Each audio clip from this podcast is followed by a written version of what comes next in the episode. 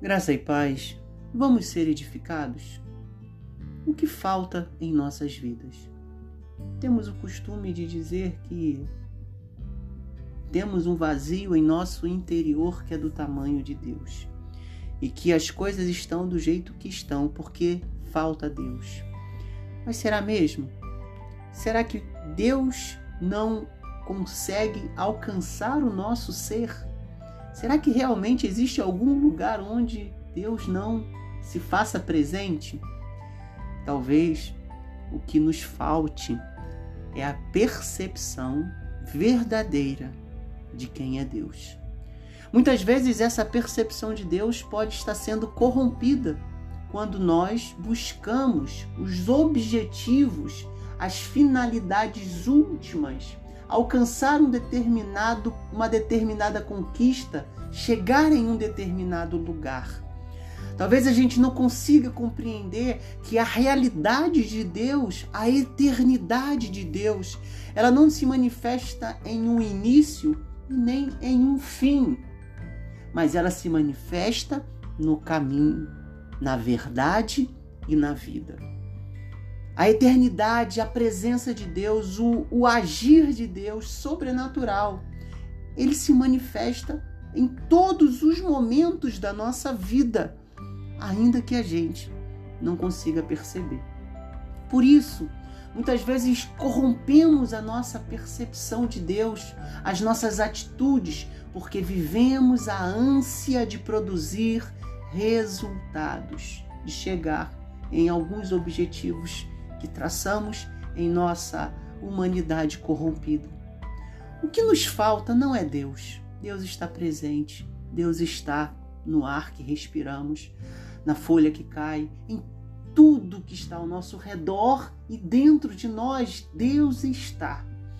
O que falta é a percepção dessa verdade. O que falta é reconhecer que não sou eu que faço, não é por meu mérito ou por minha capacidade de ser bom ou de obedecer os mandamentos. Como aquele jovem que chegou para Jesus perguntando o que ele deveria fazer para ter a vida eterna. E Jesus, no final da sua conversa, ele diz àquele jovem: Uma coisa te falta. Venda tudo o que você possui e dê o dinheiro aos pobres, e você terá um tesouro nos céus. Depois venha e siga-me em Lucas capítulo 18, versículo 22. Mas o que acontece é que aquele jovem, diz a palavra de Deus, saiu triste porque tinha muitas riquezas. Muitas vezes nós, o que falta em nós é perceber justamente essa condição humana que sempre vivemos buscando satisfação e alcançar essa satisfação pelo nosso próprio esforço. O que eu devo fazer? Queremos saber o que as nossas mãos são capazes de realizar para ter aquilo que desejamos, o objetivo que queremos alcançar, ainda que seja um objetivo positivo, como ter a vida eterna. Mas não é por aí.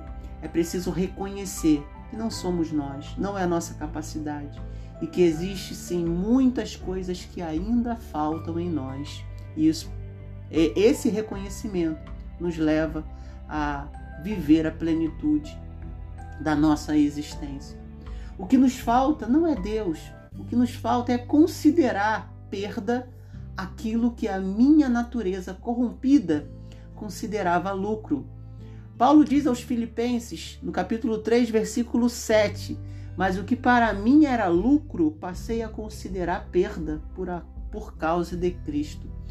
Nós precisamos aprender tudo aquilo que almejamos, que ansiamos, quando nós não colocamos isso em função da, da realidade verdadeira da vida e do caminho, nós vivemos atrás daquilo que é passageiro. Por isso precisamos considerar perda aquilo que o nosso coração corrompido considera lucro. O que falta em nós é sacrificar o nosso objeto de amor, assim como Abraão consagrou, sacrificou Isaac naquele altar, naquele monte.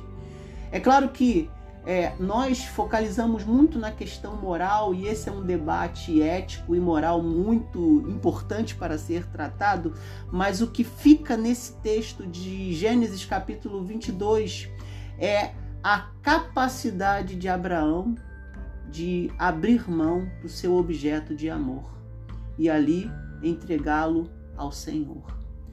Ele perdeu aquilo que amava ou se propôs a perder o objeto do seu amor para experimentar o verdadeiro amor.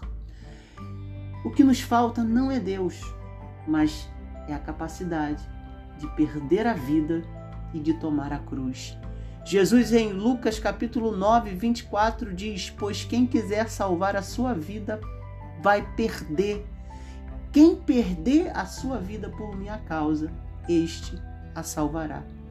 Mais importante do que ganhar, mais importante do que conquistar, apresentar resultados, é a gente continuar caminhando a verdade, a vida, caminhando reconhecendo que o Evangelho não é sobre aquilo que a gente ganha, mas sobre aquilo que nós estamos dispostos a perder. Enquanto não entendermos que o que temos é muito pequeno diante daquilo que Deus tem para nós.